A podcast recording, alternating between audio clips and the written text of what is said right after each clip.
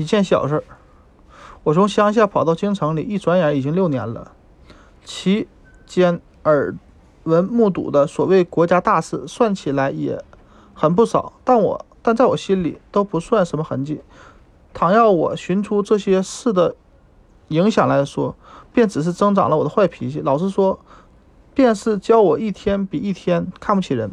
但有一件小事，却与我有意义，将我的将我从坏脾气里挪开，使我至今忘记不得。这是民国六年的冬天，北大北风刮得正猛，我正我因为生计关系不得不一早在路上走，一路几乎遇不见人，好容易才固定了一辆人力车，叫他拉到 S 门去。不一会儿，北风小了，路上浮尘早已刮净，剩下一条洁白的大道来，车夫也跑得更快。刚进 S 门，突而车把上带着一个人慢慢的倒了，跌倒的是一个女人，花白的头发。衣服都很破烂，一从马路上边上突然向车前横截过来，车夫已经让开道，但衣的破棉背心没有上扣，微风吹着向外展开，所以终于兜着车把，幸而车夫早有点停步，否则一定我要栽一个大跌大跟头，跌到头破血头破血出了。衣服在地上，车夫便也立住脚。我料定这老女人并没有伤，又没有别人看见，便很怪她多事，要自己惹出是非，也误了我的路。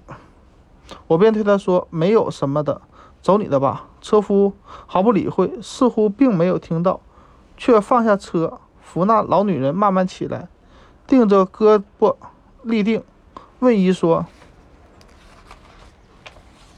你怎了？怎么了？我摔，我摔坏了。我想，我眼见你慢慢倒地，怎么会摔坏呢？装腔作势罢了。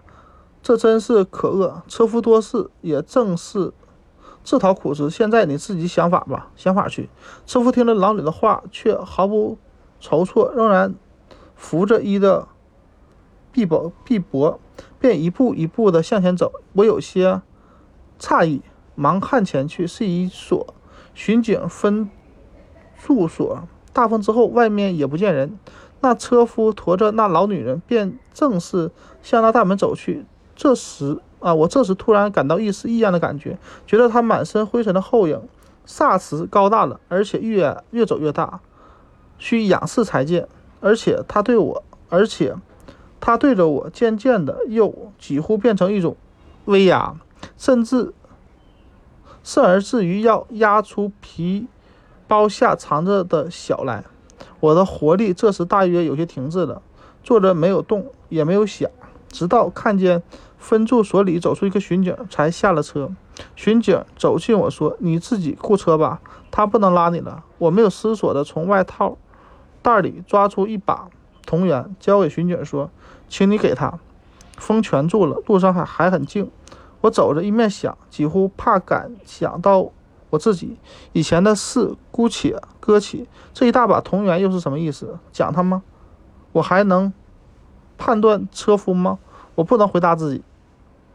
这事到了现在还是时时记起，我因此也时时熬了痛苦，努力的想要想到我自己几年来的文字武力。